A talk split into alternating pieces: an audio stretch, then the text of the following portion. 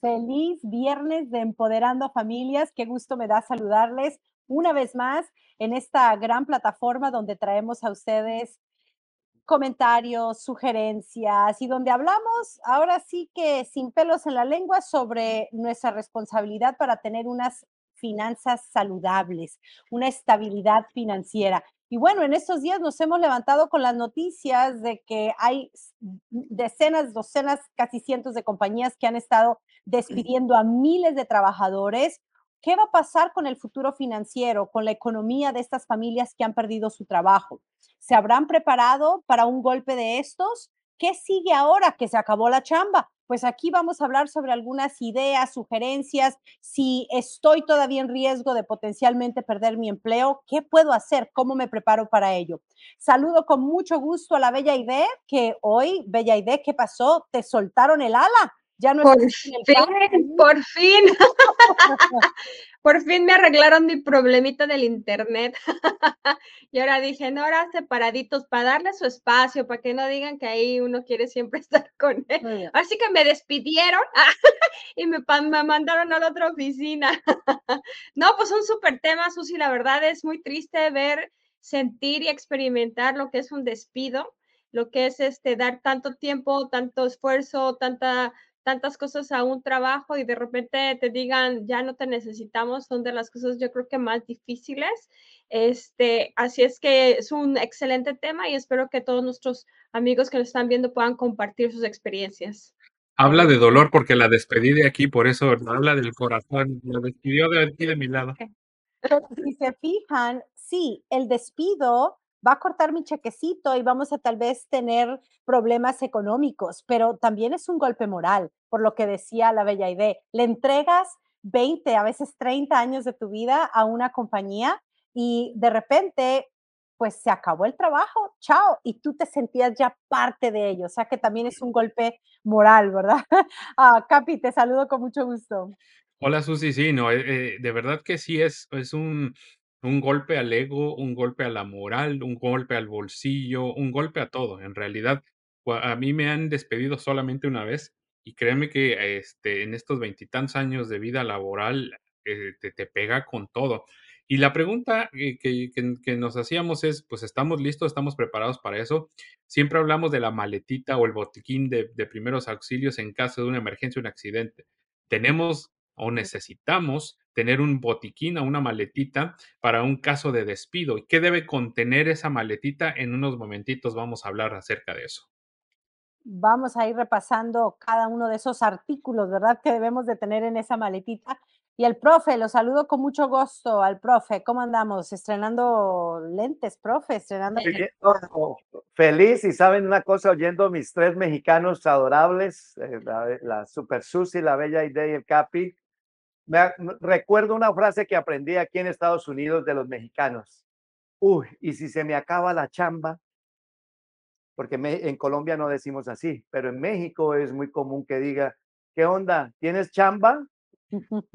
y sí, si se acaba la chamba, ¿ahora qué? ¿Qué va a pasar conmigo? La mentalidad del empleado es ponernos a sufrir. El que visiona y el que ve más allá, ah, hay otras opciones y hay cosas que podemos hacer. Por eso esta charla, para que compartamos con ustedes y ustedes los invitamos a que compartan con nosotros lo que piensan. Pues empezamos.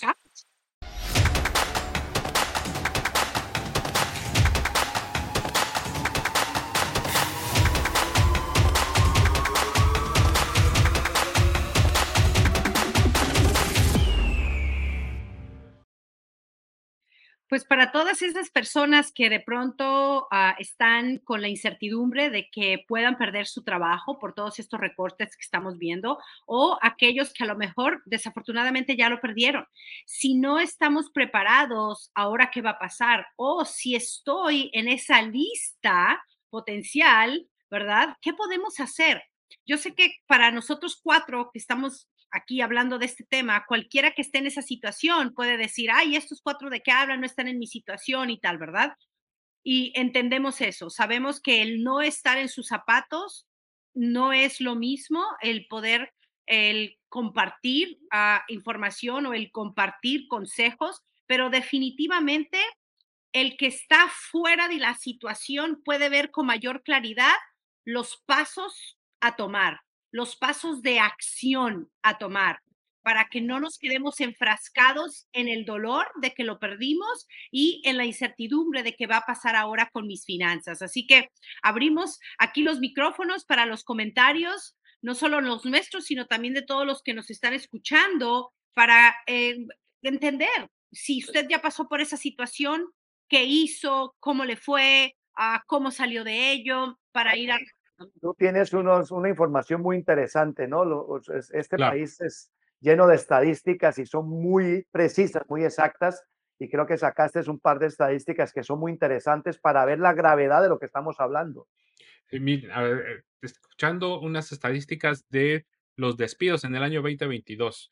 Eh, el comercio es uno de los sectores que fue un poquito más golpeado, ¿no? Con eh, más de 20 mil despidos al año, que quiere decir que 55 al día, es decir, 55 personas al día perdieron su, su, su chamba en el área del comercio, el transporte por abajito, las finanzas, los alimentos, salud, el mobiliario, la educación, ni los maestros se salvan, imagínense, ni los que trabajan en el banco se salvan. Otros, ahí hay cantidad de, de, en ese otros encierra pues el resto de los que no están mencionados aquí. Y estamos hablando de 71 despidos al día. ¿Qué quiere decir? Que es un problema que está pegando con tubo y ahorita lo estamos viendo en estos últimos días, de los, primeros días del, del, del año, del mes de enero, hemos visto las noticias todos los días de los despidos que ha habido dentro de una de las industrias más poderosas que es la tecnología que están desarrollando la inteligencia artificial, están desarrollando el, el, nuevo mundo, si lo queremos llamar así. Y miren, los números de despidos en el sector de tecnología desde enero del año pasado eh, comenzaron con poquitos, 755, corriendo hasta ahorita. Ni siquiera hemos terminado el mes de enero de, de, de este año 2023. Estamos ya en 54.224, o sea, el más alto de, que, que de la historia, por así decirlo. Entonces, imagínense, el sector de la tecnología está siendo golpeado.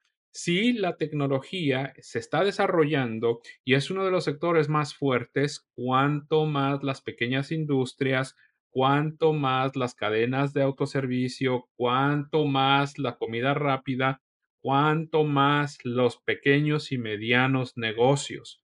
Entonces, por eso es, el, e, es este tema, porque queremos hablar acerca de este pequeño gran problema que está surgiendo y que si no nos preparamos, como me pasó a mí, porque yo un día sí estuve en esa posición, es muy doloroso no saber qué contar, con quién ir ni qué hacer.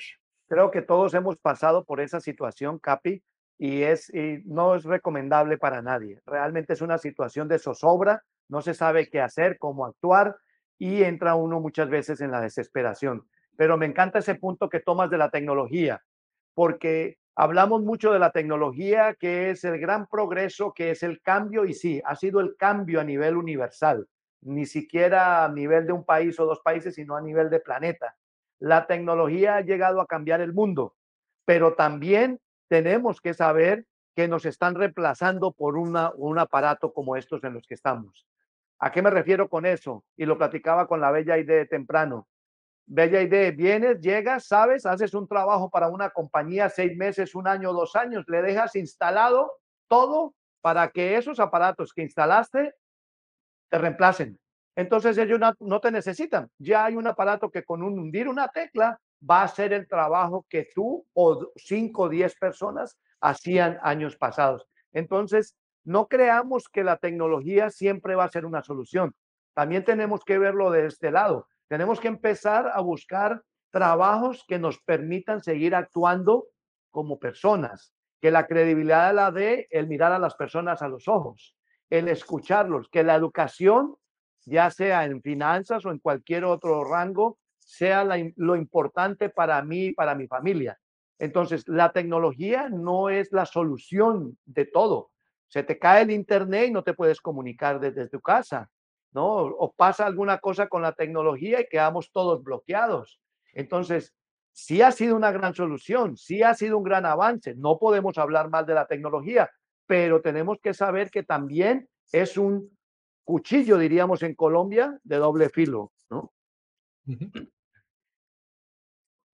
Definitivamente. Una de las cosas que podríamos, hablando de todo este tema de la pérdida de trabajos, de la incertidumbre que se vive, lo podemos ver también desde el punto de vista el vaso, el vaso medio lleno, el vaso medio vacío cuando se trata de la tecnología.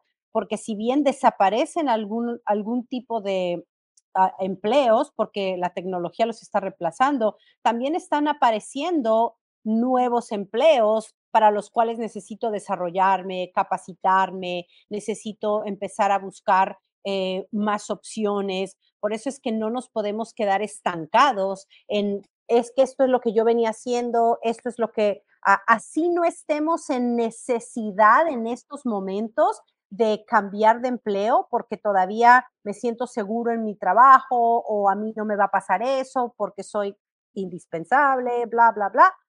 Es un, esa seguridad o comodidad que tenemos puede ser un muy buen momento porque hay solidez para empezar a prepararnos en algún otro campo para empezar a desarrollar algún otro conocimiento, para que cuando llegue un golpe o que yo lo quiera tomar también, no necesariamente tiene que llegar de golpe, ¿verdad? Sino que yo tome esa opción, estar ya preparada con algo.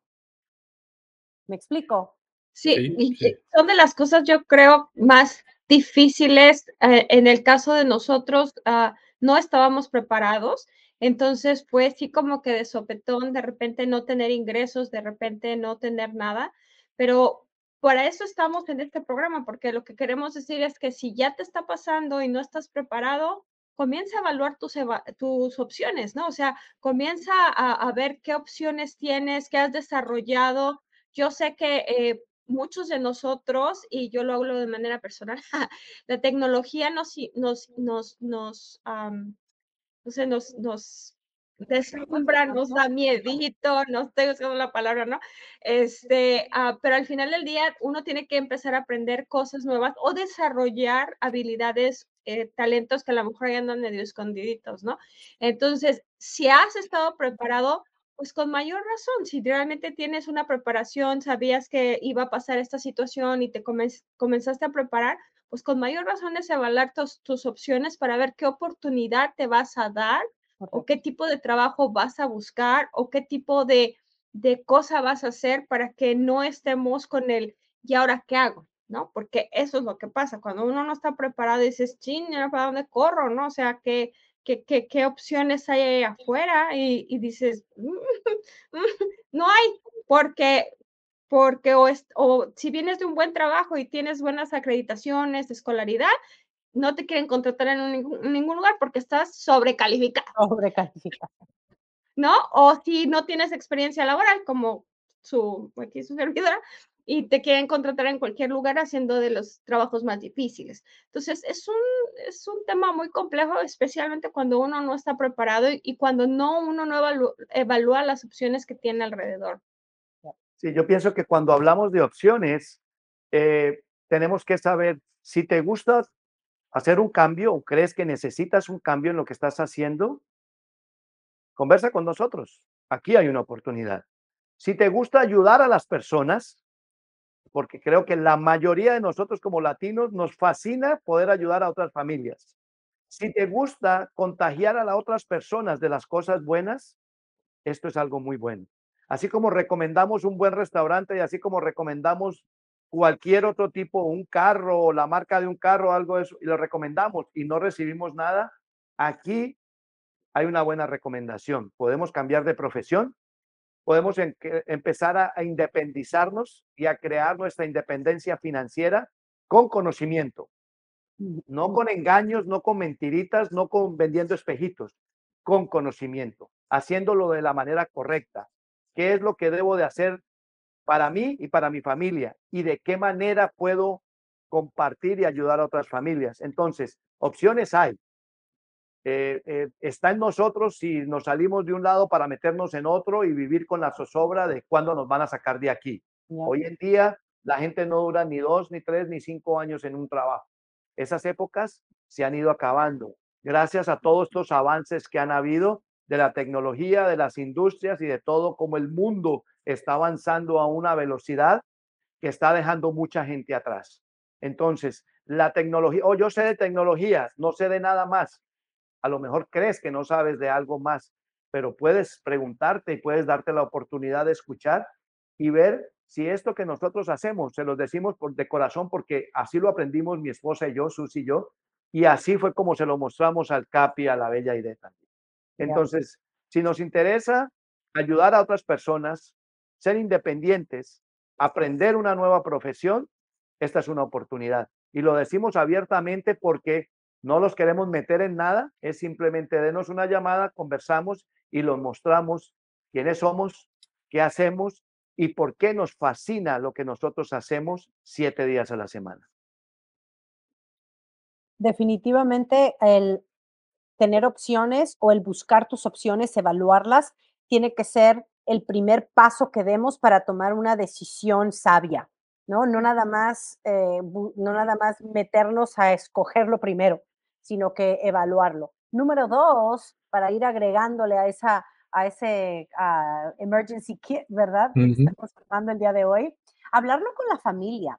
Creo que a veces es un tema eh, delicado que y a veces no queremos que ni la familia se entere lo difícil que la vamos a pasar si perdemos el trabajo. No queremos conversarlo con los hijos, con la familia y nos quedamos, si somos la cabeza del hogar y nos ocurrió eso, nos quedamos con ese peso encima y tratando de solucionarlo solo y de repente eso puede desencadenar graves problemas dentro del círculo familiar.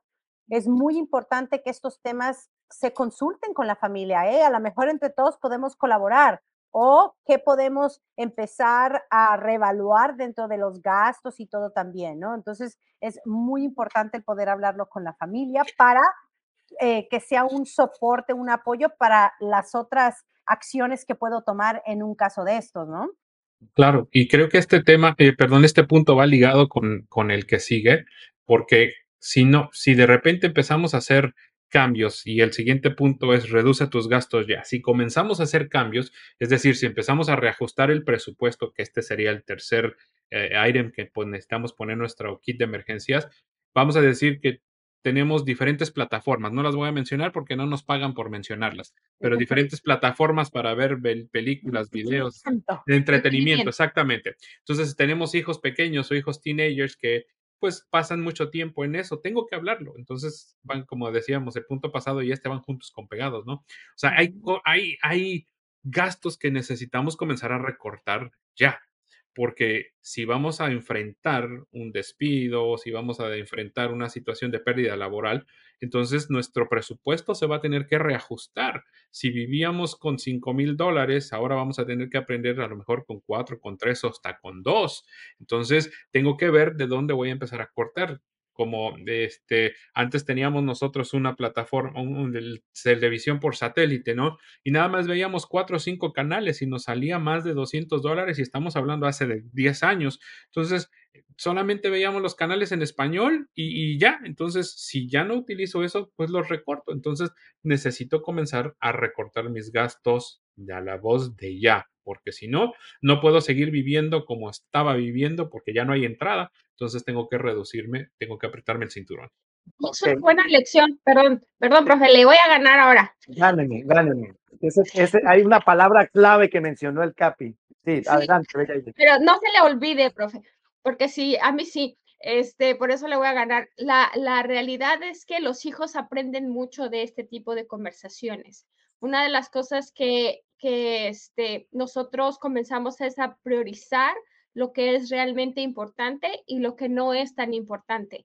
Y entonces ahí ellos comienzan a ver cuáles son las verdaderas responsabilidades y empiezan a diferenciar entre entretenimiento, entre un gusto, entre un lujo y entre lo que realmente necesito para vivir.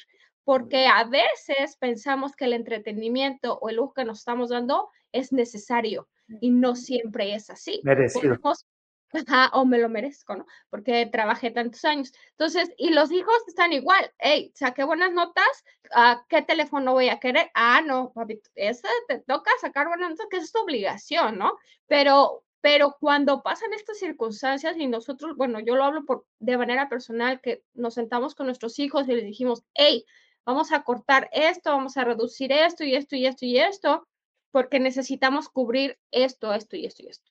Entonces, ellos se dieron cuenta que hay cosas con las que ya está bien vivir sin eso. o sea, ya no es algo necesario. Entonces, eso nos ayuda a que los, los, hijos maduran, crecen y aparte, como familia podemos decir, oh, esto se puede ajustar o podemos, como un trabajo familiar, ¿no? De reajustar esa, ese, ese presupuesto. Y menos estrés. Este tipo de emergencias, este tipo de emergencias nos ayuda a eso. Nos damos cuenta que podemos cambiar y que de pronto tenemos hábitos que no son muy, uh, uh, bueno, no hablemos, cada cual que tenga sus hábitos como los que quiera, pero hay hábitos que realmente tenemos que no se necesitan. Mm. Podemos eh, hacerlos a un lado y darnos cuenta de que podemos seguir nuestra vida sin eso. Algo que el CAPI habló, gastos, minimizar nuestros gastos, no el ahorro escuchen esta palabra, ahorro. Hemos visto por ahí mucha gente promoviendo, diciendo, hasta sus ahorros tienen que mermarlo. Ojo vivo, si ese ahorro que vas a mermar es para implementar algo importante, necesario en tu hogar, en tu casa, hazlo. Pero no te pelees con el ahorro, que eso no tiene nada que ver. El ahorro aguanta cualquier tipo de temporada, temporadas buenas y temporadas malas. Ahora, si no ahorré lo suficiente en las temporadas buenas, quiere decir que no tengo suficiente. Y si me y si lo elimino 100%, lo quito de mi lista, cuando vuelva a esa situación buena, se me va a olvidar la importancia del ahorro. El ahorro, no debemos de pelearnos con el ahorro. Si estás haciendo inversiones y crees que debes de parar, hazlo porque una inversión en épocas como esta puede tener mucho riesgo. ¿Riesgo de qué? De que pierdas mucho dinero. Pero con el ahorro estamos hablando de algo que podemos poner a un lado que nos va a ayudar a solucionar muchísimos problemas, no solo en el presente, sino en el futuro con nuestras familias.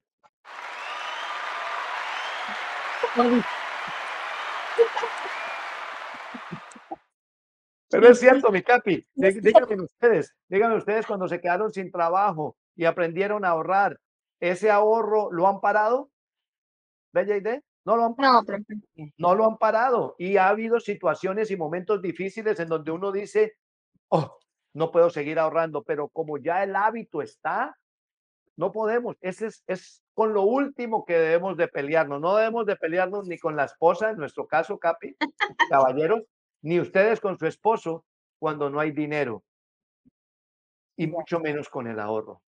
Y definitivamente si es que soy una persona muy ahorrativa y durante el año yo ahorro el 20% de mis ingresos y ahora resulta que me voy a ver corto en mis, en mis gastos, right? En todo lo que se necesite, las cosas esenciales del hogar.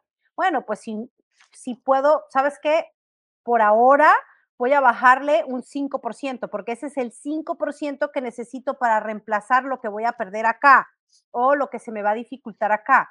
Ahí está bien, ¿verdad? Esa es una, esa es una parte sabia, de una manera sabia de utilizar el ahorro que ya tenemos, no solamente el hábito, sino también el ahorro. Y de la misma manera que podemos sabiamente hacer esos ajustes con, con nuestros ahorros, si es que lo podemos hacer, porque si solo ahorro 100, no hay de dónde cortar.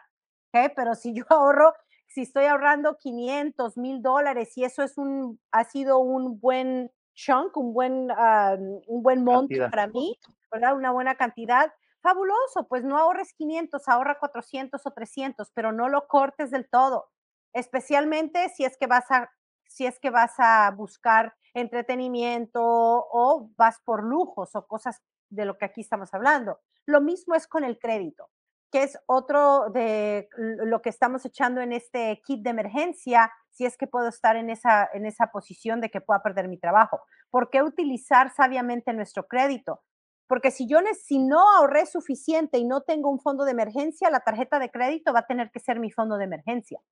Pero ese, esa tarjeta la voy a utilizar o ese crédito que voy a utilizar es para, o es que vamos a ir a cenar esta noche afuera o vamos a gastar en cosas realmente no necesarias o lo voy a utilizar porque ahora sí que es o el techo o yo, el techo o el crédito. Hay que ser muy sabios a la hora de utilizarlo. O si estoy utilizando un crédito porque estoy invirtiendo, porque estoy haciendo otro tipo de, de mm, ah, inversiones o movimientos monetarios y me estoy respaldando en un crédito porque lo estoy haciendo de manera a inversión, esa es otra cosa, pero tenemos que saber si el, el dinero que me voy a prestar es, lo estoy usando realmente de manera sabia. Y entender de que las deudas no son un problema, el problema es cuando empiezan a manejarnos a nosotros. Entonces, eh, eso que comentabas, uno escucha muy, es muy normal. O oh, es que es tradición en nuestra casa salir a comer los viernes en la noche. Sí, pero si ya no tengo trabajo o me mermaron las horas de trabajo y todo eso, pues eso también se tiene que limitar, ¿no? Porque eh, hay que comer en el hogar. Así haya sido una tradición de muchos años y lo he escuchado muchas veces. Es que es una tradición, siempre lo aprendimos así, por muchos años lo hemos hecho. Bueno, a lo mejor es momento de pensar y decir, esto hay que empezar a eliminarlo y hay que empezar a, hacer cosas diferentes. Mi capis, esa está muy buena también. El otro eh, kit, la otra cosa que debemos meter a nuestro kit es desarrollar otra fuente de ingresos. Si sabemos y si vemos que se está tambaleando ya la cuestión laboral, es mejor comenzar antes. Es mejor comenzar a prevenirse que eh, ser proactivos y no reactivos. Tendemos a ser reactivos. Ya que me quedé sin chamba, empiezo a buscar. ¿Por qué no mejor antes? Buscar una forma de a lo mejor de agarrar otro part-time o comenzar un emprendimiento, como justo lo decía Jorge, el, Jorge, se me ha cerrado decirte Jorge, el profe al, inicio. O sea, aquí hay una gran oportunidad. Eh, eh, acérquese con nosotros para comenzar con algo en caso de que el sector laboral en el cual yo estoy comience a tambalearse. Entonces es mejor prevenir que lamentar. Eso es un dicho muy simple. Y eso que nosotros hacemos no es para todo el mundo pero todo el mundo puede tener la oportunidad. Conociendo y aprendiendo de saber de qué es lo que hacemos. Estamos seguros que no es para todo el mundo, pero, pero se dan la oportunidad de saber qué es lo que hacemos y cómo lo hacemos y ya es una decisión que se toma.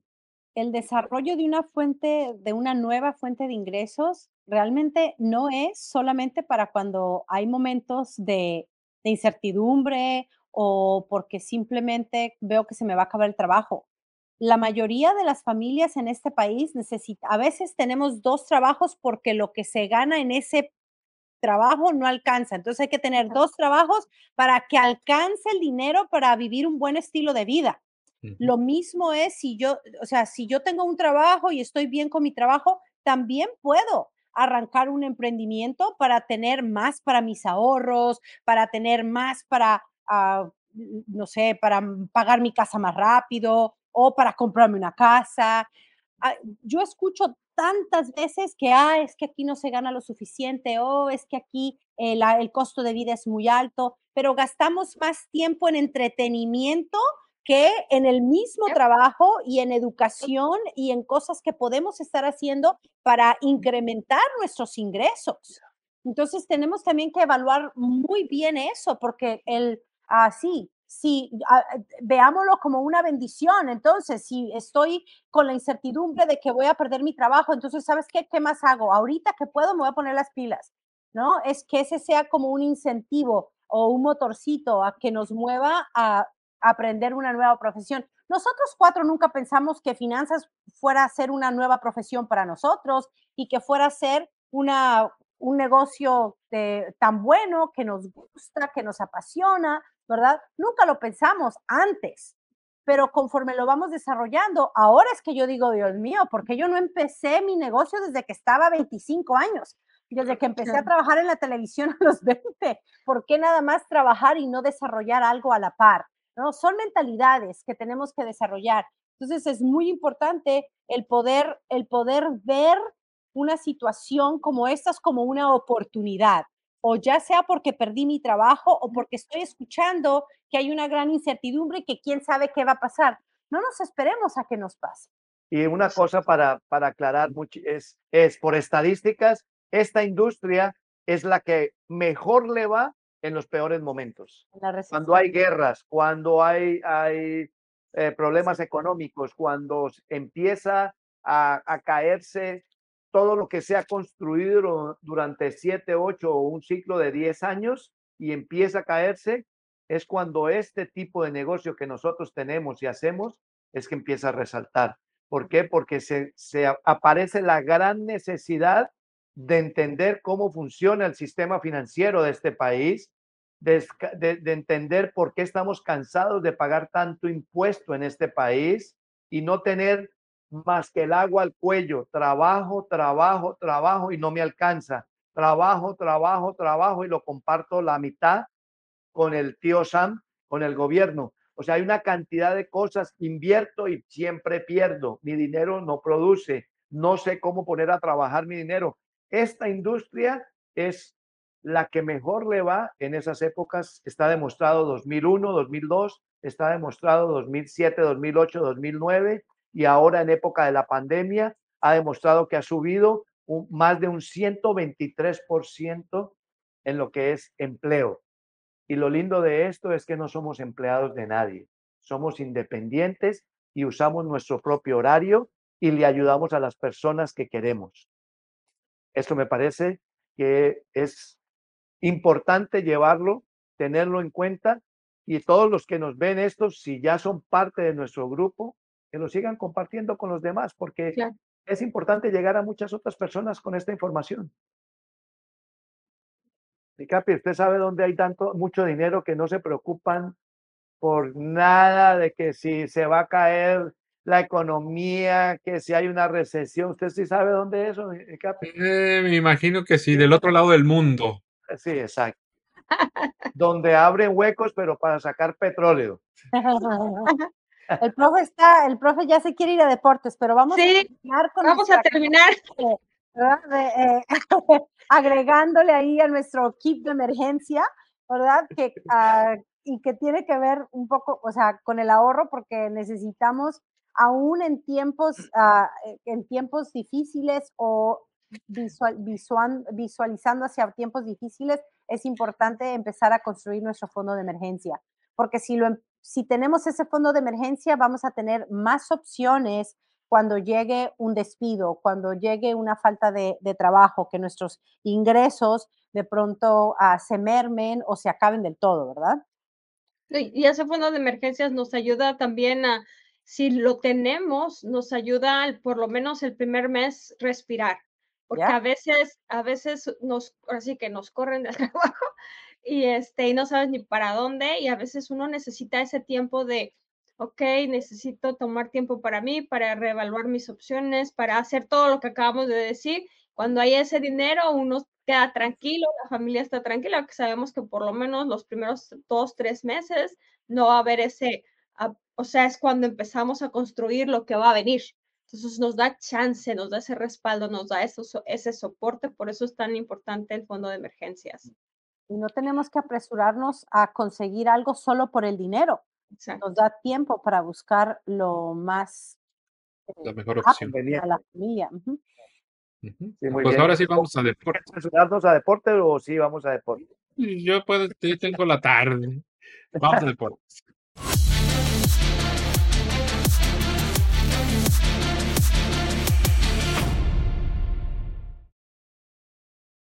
Oiga, hablando de esto, y, se nos ocurrió con el CAPI ser una, algo mencionarlo para aquellos que no lo han escuchado o no lo, o no lo vieron.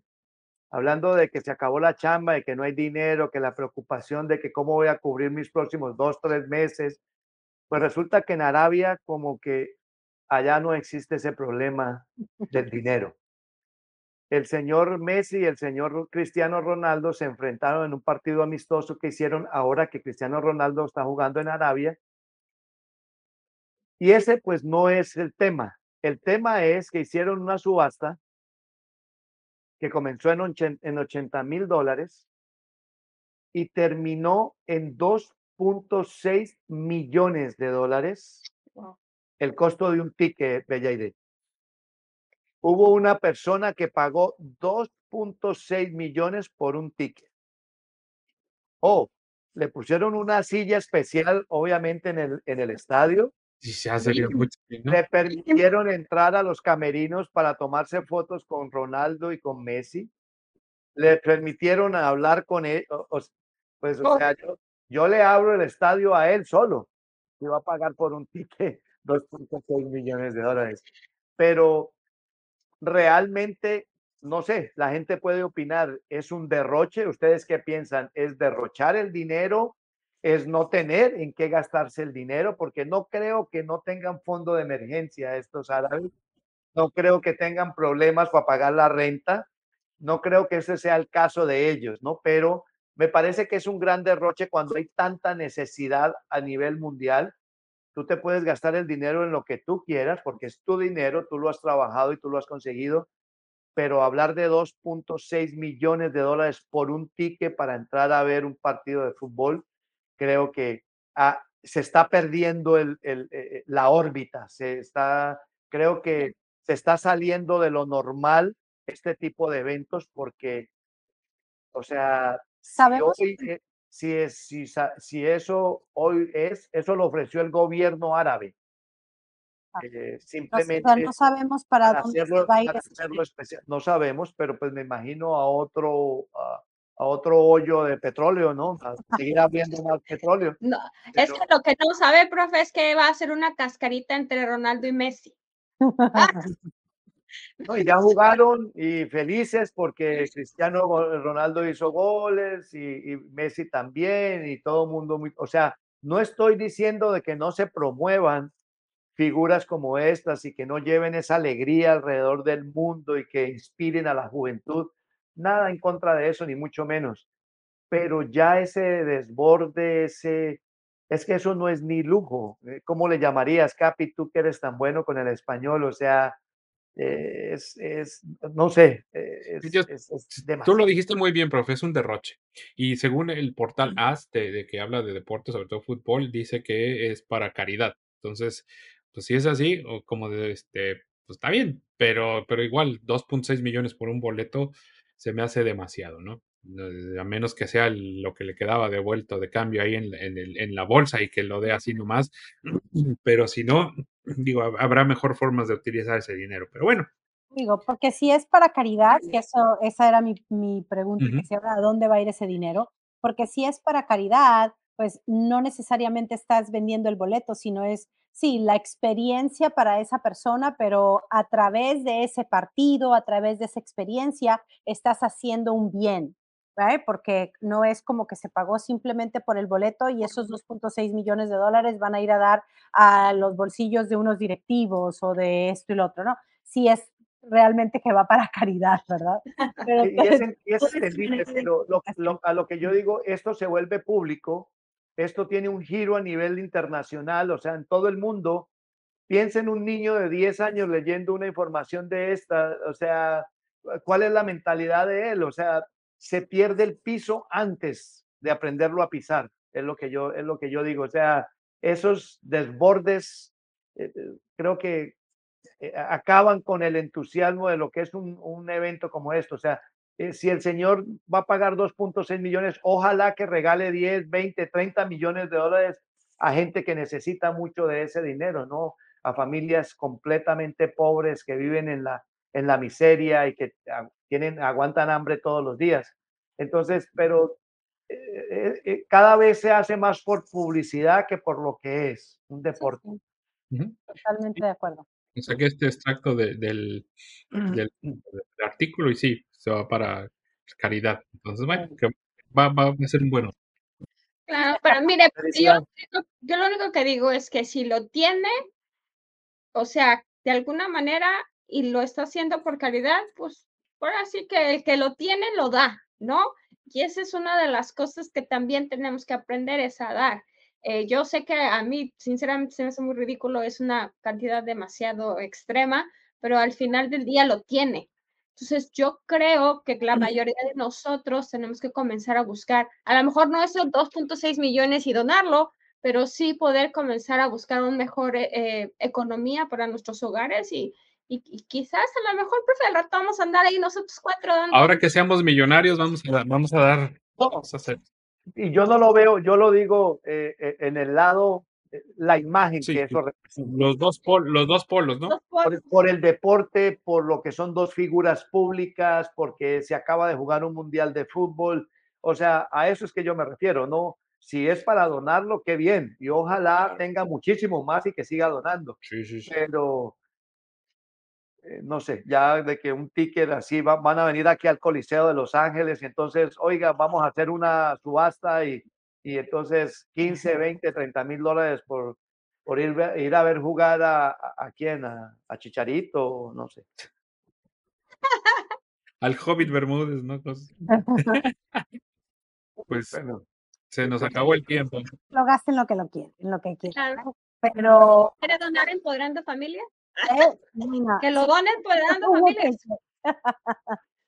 Bueno, chicos, pues hemos llegado al final. Les recordamos a todos aquellos que sintonizan estas charlas ah, cada viernes. También nos pueden ah, seguir en YouTube. Ah, les animamos a que nos se registren, se suscriban a nuestro canal de YouTube o si tienes familiares, amigos, mándales este link para que se puedan registrar también como lo has hecho tú.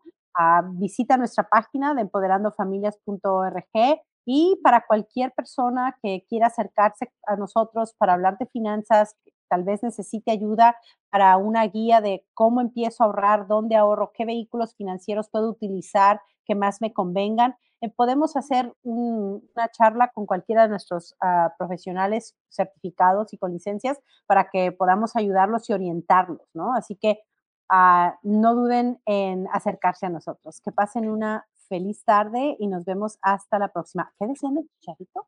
Andrea López dijo que era pura propaganda, no juega nada.